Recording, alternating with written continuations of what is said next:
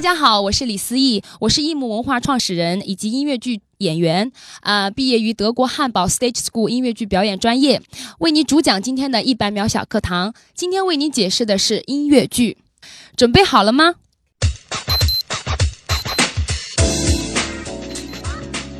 那什么是音乐剧呢？音乐剧早期译为歌舞剧，也就是英文的 musical theater。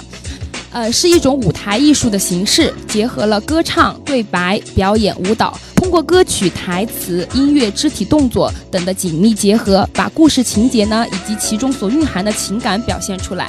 虽然音乐剧和歌剧、舞剧、话剧等表舞台表演形式有相似之处，但它的独特之处就在于它对歌曲、对白、肢体动作、表演等等因素都给予了同样的重视。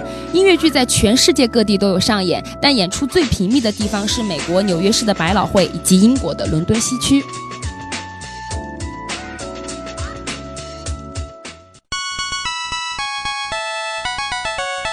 节目准备好了吗？正在将内容进行智能排列，嘉宾的情况呢？正在为您检索嘉宾的特殊喜好，不用那么详细吧？正在为您安装幽默插件，你这是在吐槽吗？正在为您更换全部文字素材，正在删除您的幽默基因，已将节目专业程度调低到百分之三十五。好了好了，马上开始节目吧。正在为您极客秀。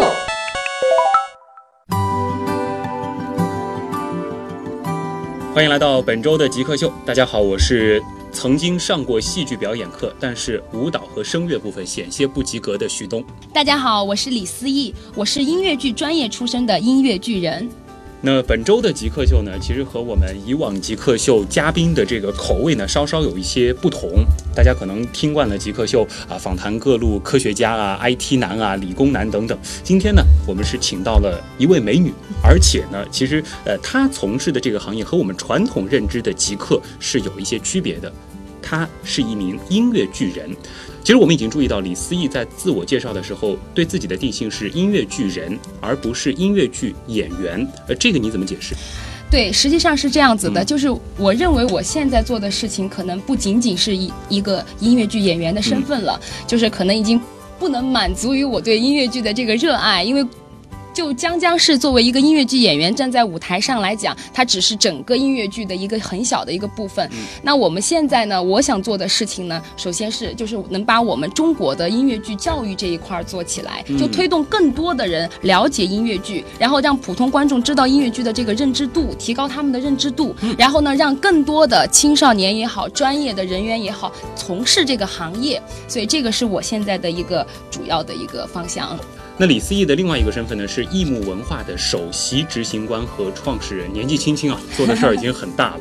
那今天我们也来期待一下极客秀的第三位女极客，她的表现到底如何？首先进入极速考场。极速考场。李思义，请听题，请用比较简短的语言解释音乐剧和歌剧的区别。音乐剧和歌剧最大的区别就在于歌剧。的范围很很小，它属于偏古典的，而且它没有什么呃舞蹈的成分。但是音乐剧是一门综合的舞台艺术，给予的这个元素是非常多的。你是怎么解释“极客”这个词的？在我的定义来讲，它就是说在某一个专业领域。对某一项事情特超乎于常人的执着，这样把这一群人称之为极客人。就聊到某件事情，想到某件事情，眼睛就会发光，对，就觉得浑身的这个汗毛都竖起来了，非常的兴奋的。对对对对对、啊，这就是极客。那你自己做过最极客的事情是什么？我觉得，如果单说我做过最极客的事情，嗯我现在很难讲。但是我觉得，就对音乐剧这一块儿，我觉得是我整个到现在为止，是我一直。以来就抱着一个极客的心态，只要是跟音乐剧有关的所有的事情，我都是非常极具最大的热情的。嗯，如果再让你选择一次，回到原点，你还会选择现在所从事的事情吗？我想我还会。那如果说从现在开始你不能再做音乐剧了，嗯、必须得换一个职业，由于某种这个非自然力，一定要让你换个职业，你选什么？那我想的话，即使不能选择音乐剧，我可能也会选择和音乐相关的职业。从小就喜欢音乐。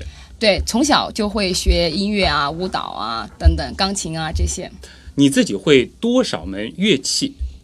我自己会钢琴，然后呢，呃，小学的时候有有学学一点口琴。呃，这个音乐的唱法和戏剧的门类呢？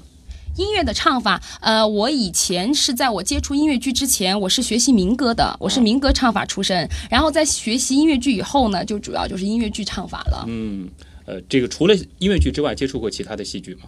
呃，你单说的是哪一类型的戏剧呢？就是舞台表演。我们说这个只要在舞台上的，嗯嗯嗯这种因为音乐剧是一个综合的一个门类，所以我们在学习这个专业的过程当中，戏剧、舞蹈和声乐全部都是融入在里面的，这些都是我们必须覆盖的这个课程啊。嗯，所以说进行一些其他的舞台表演的转换也是比较方便的。对对对，其实这个就是说，音乐剧演员他的一个巨大的包容性和兼容性，它的空间是很很大的。嗯，自己最喜欢的一部音乐剧，最喜欢的一部音乐剧啊。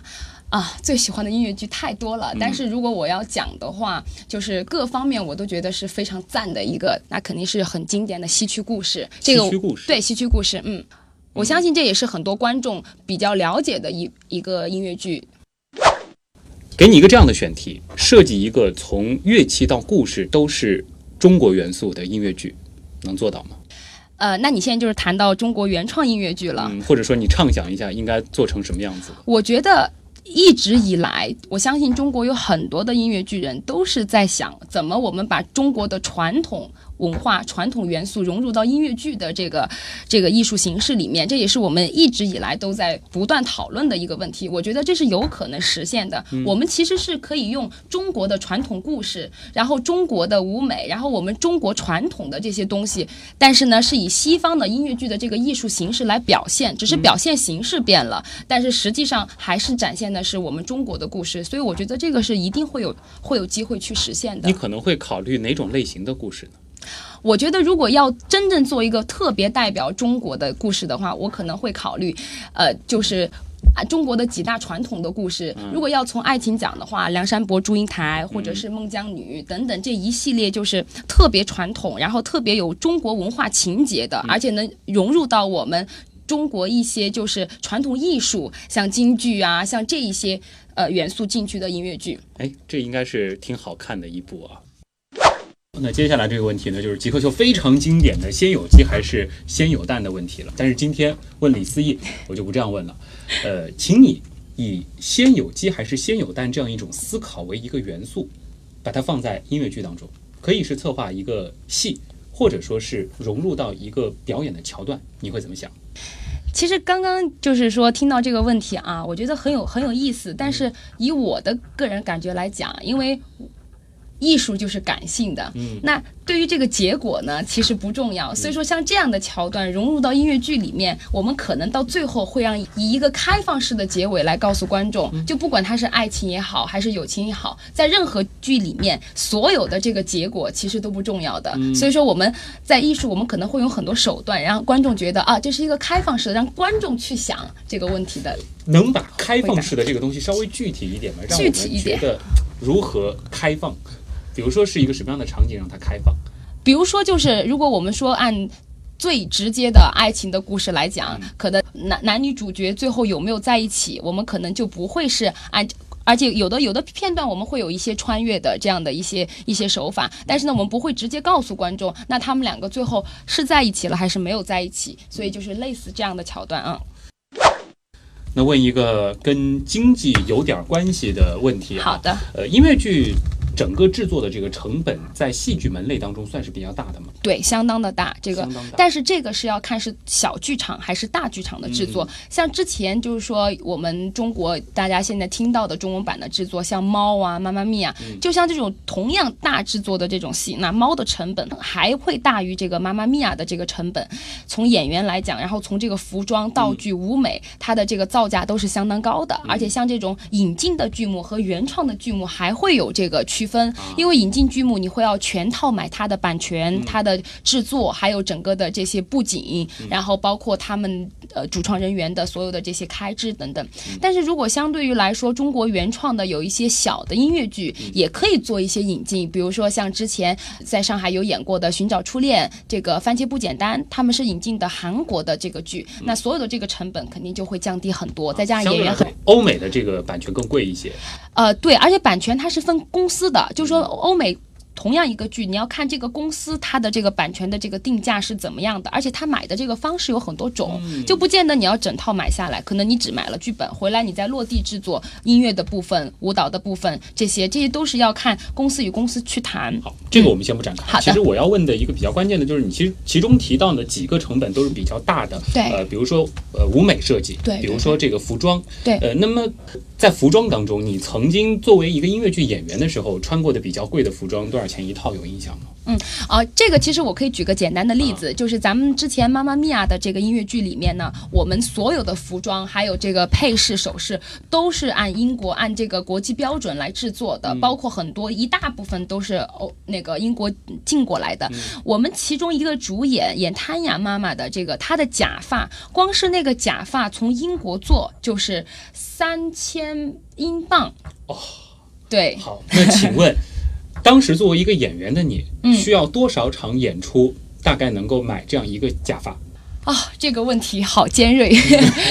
我想想啊，相当于就是说，我要一个月，我们不带休息，嗯。不带休息每每天八场的演出，也许可以，买一个这样的假发，也许可以，三千英镑的对，而且要是每天，我现在说的是中间没有任何转场休息一场。结束了，接着一场，一场结束了，接，着按理说一周是八场，就新旧新、天是两啊场，但是说在中国你要达到每周都演八场，这个场次是很难讲的。嗯，好，大家自己来算一下这道题啊。那么以你现在，因为你现在其实是开始自己创业了，对对对以你现在的这个收入水平，你大约多久能够买这样一个假发？这个，因为我们现在自己在创业嘛，你知道前期创业自己的这个投入和精力，这个是无法用这个 假发来来对假发来衡量的。就是即使是说我们按这些项目呀等等，但是、嗯但是你自身的投入还有前期的投入，你完全不可以预计进去的。呃，平时有没有口头禅？口头禅啊，嗯口头禅没有，但是我是属于爱说话的人，我是一个喜欢交流的人。那其实我觉得，作为一个音乐剧演员，或者说作为一个就是从事艺术的人，嗯可能往往更多的会用那种感性的方式去理解这个世界，去思考这个世界。但是其实你如果说真的是需要创业，因为其实你另外一个身份是在创业，对，可能是需要一些理性的东西。是的，是的。数学好吗？这个就是一个问题了。我的 数学超烂，我是一个完全对数字不敏感的人，所以这个问题其实提得很好，就是在创业的中间，我们毕竟就会涉及到商业了，对也会涉及到很多的预算呐、成本。但是我觉得就是一个学习的过程，就是我现在慢慢的在转换这个角色，一是以演员的身份，如果我在创业的时候，我就是一个老板的身份，嗯我觉得角色的转换很重要，在转换的过程中，你慢慢就知道这个事情是怎么样的了，就会去调整自己的一些想法呀，包括一些方式啊。然后我也不断的在学习，我觉得人生本来就是要不断的学习嘛。但可能也是需要有比较好的伙伴来帮助你做数学题。当然，当然，当然 会有会有会有团队来专门做这一块。呃 相比于做音乐剧演员和你现在做的这个音乐剧推广和教育方面，嗯呃，哪一个你觉得做起来更开心呢？如果我要从单纯的只是快乐来讲对我我不从任何的来讲的话，我觉得可能做。音乐剧演员，我会更单纯的快乐，但是呢，我现在作为一个创业者，带给我的就是说这种就是欣慰的感觉和这个成就感，包括就是看到我们做出来的努力和未来的前景，那个是光作为演员是无法体会到的。星座。巨蟹、属相。属羊，属羊，对，本命年。大家可以猜猜看是哪一个？是七打头的那个羊，还是九打头的那个羊？对，这个留给大家去嗯，去想吧。总之，李思义很年轻，年轻的我也有些出乎意料，在他年轻的同时带来的这种呃成熟，或者说是对某一个事情的这种追求，谢谢谢谢当然也能看到你身上的这种朝气。那么极速考场部分，咱们就先聊到这儿，接下来呢就进入极客秀访谈的主体部分。你觉得什么是极客？具有互联网思维的、有创新意识的一帮理工科男。极客，我觉得跟黑客有点像吗？用一些很正常的东西做出一些很不正常的东西，就是民间科学家一样的人。头脑很聪明，可能有点小怪异。做事很有自己的范儿，很有潮流，对科技这种东西有一些独到的理解，会搞一些自己的小玩意儿，然后 DIY 能力比较强。印象中比较 crazy 这种感觉，非常聪明，非常有动力，非常有想法、有想象力的一些。Smart，精力充沛。嗯，有点像技术宅之类的吧。做一些不同寻常的事情。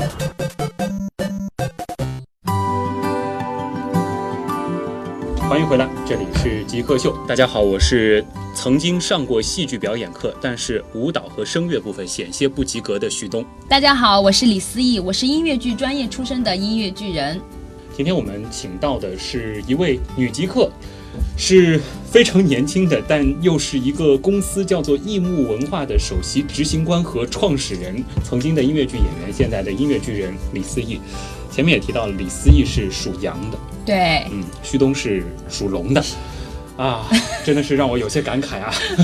好，那我们接下来就来聊聊这个音乐剧本身吧。其实你刚刚提到了很多，你不仅仅是做演员，现在更多的其实是在做音乐剧的推广和音乐剧教育。对，呃。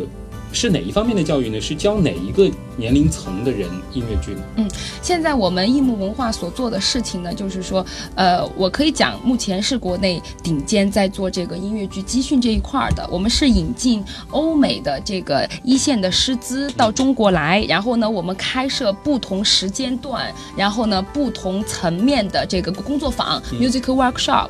然后我们针对的人群呢，是音乐剧的专业演员、音乐剧的专业学生以及部分的音乐。剧爱好者，嗯，其实还有音乐剧爱好者，当然。啊，有就是专业的从事这个音乐剧行业的人，也可以来这儿进行集训。还有一些就是业余爱好者。对对，我们是会按这个程度来分班教学，然后老师是根据每一个人的情况来针对性的来学习。但是我们的这个集训量很大，就是每天大概都会爱好者过来都会被必须的训练，必须的，不管你是什么程度过来的，我们按程度分，但是所有人的这个流程是一样的，就是每天八个小时的这个量是逃不掉的。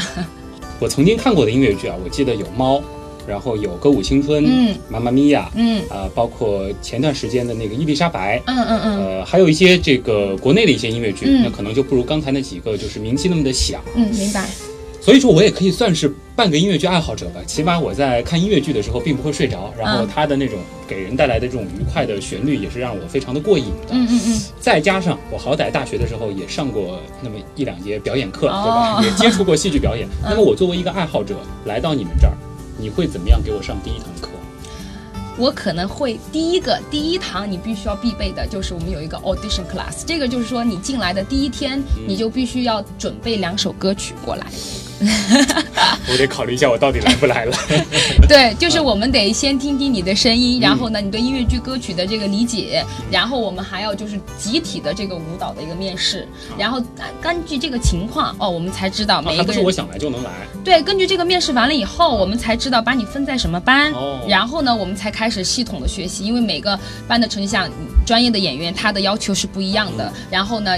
专业的学生也是不一样的，那爱好者过来，他要求的东西也是不一样的，所以在这个把握上面，我们是要就是很很严格的。第一天的这个面试是谁也逃不了的。所以我会唱《世上只有妈妈好》，然后《两只老虎》这样的这两首歌可以了吗？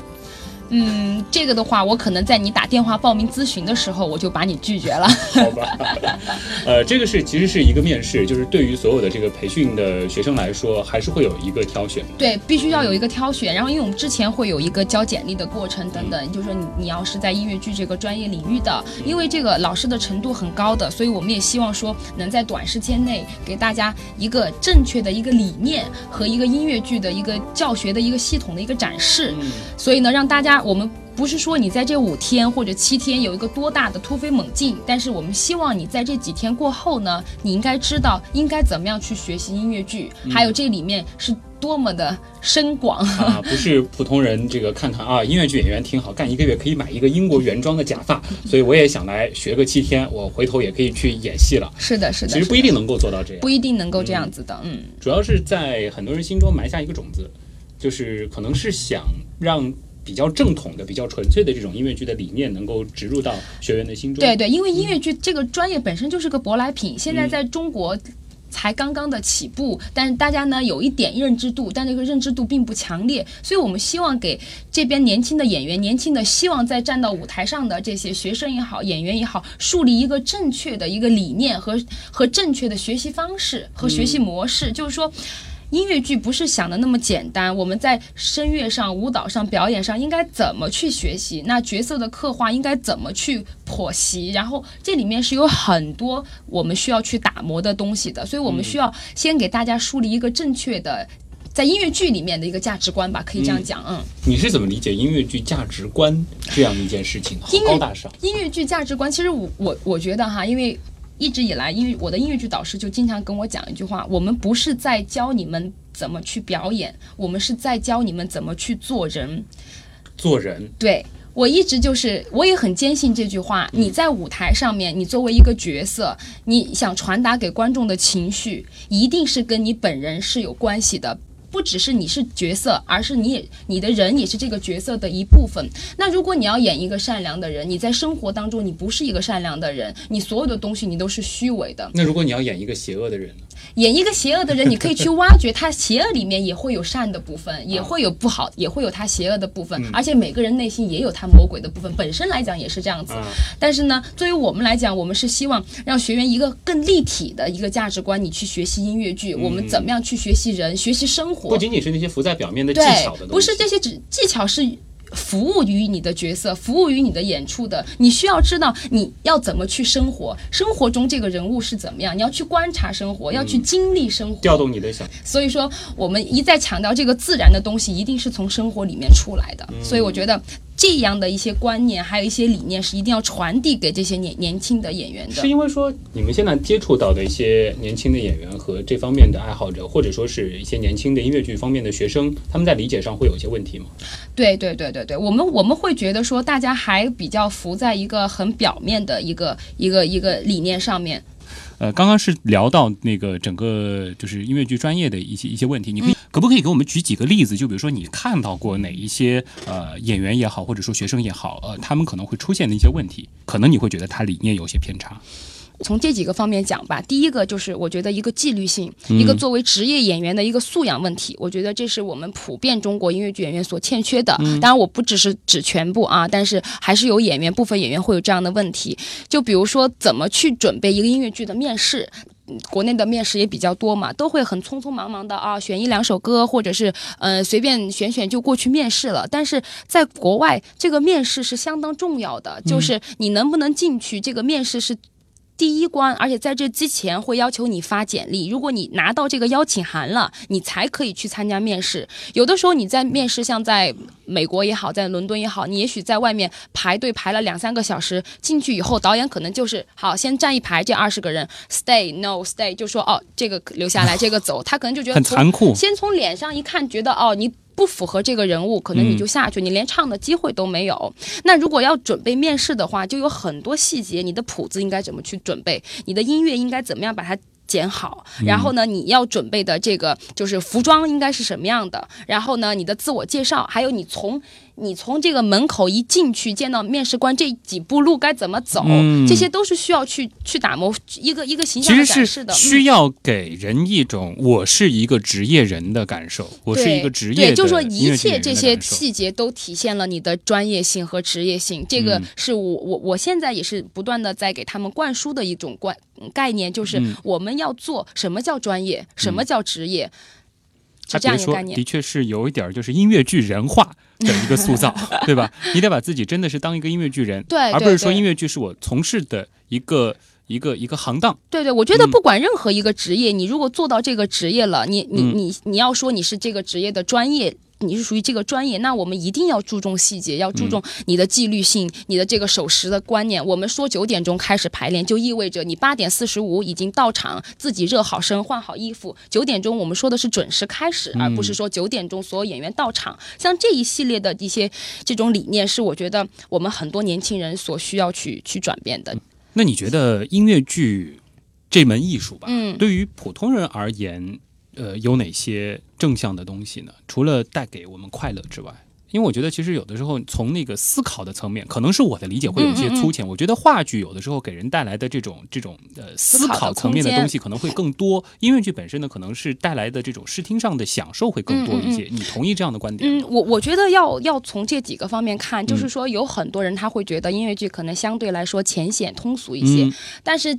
刚好就是某一些音乐剧的浅显通俗，让大家去享受了快乐，啊去娱乐了大家。那我们说艺术最后的本质要回归到什么呢？嗯回归的就是大众其实就是一个娱乐。我们去看电影也好，我们下班了要选择一种娱乐方式，这个其实就是一种娱乐方式。嗯但是音乐剧的题材它也分很多种，就是要看你怎么去想。有一部分的音乐剧，像我可以说像《妈咪啊》或者是《歌舞青春》呢，它就是一个快乐，老少皆宜，让大家哎在就在像个喜剧在在工作压力之后有一个对爱情、对友情的一个感动，然后一个这样子的一个、一个一个憧憬。但是也有部分的一些音乐剧，它会带来一些比较深刻的一些一些认知，像我们刚刚前面讲到的西区故事啊，或者像西贡小姐有这些政治背景题材的，这个我觉得是依故事的不同，包括你之前看到的伊丽莎白，它是有很多一些东西你可以去探讨的，这包括这个人性的东西了。对啊。人物的人物啊，包括这些，其实我觉得，所以说我们说音乐剧很有意思，就是它很广泛，它并不嗯。局限于我们要带给观众什么。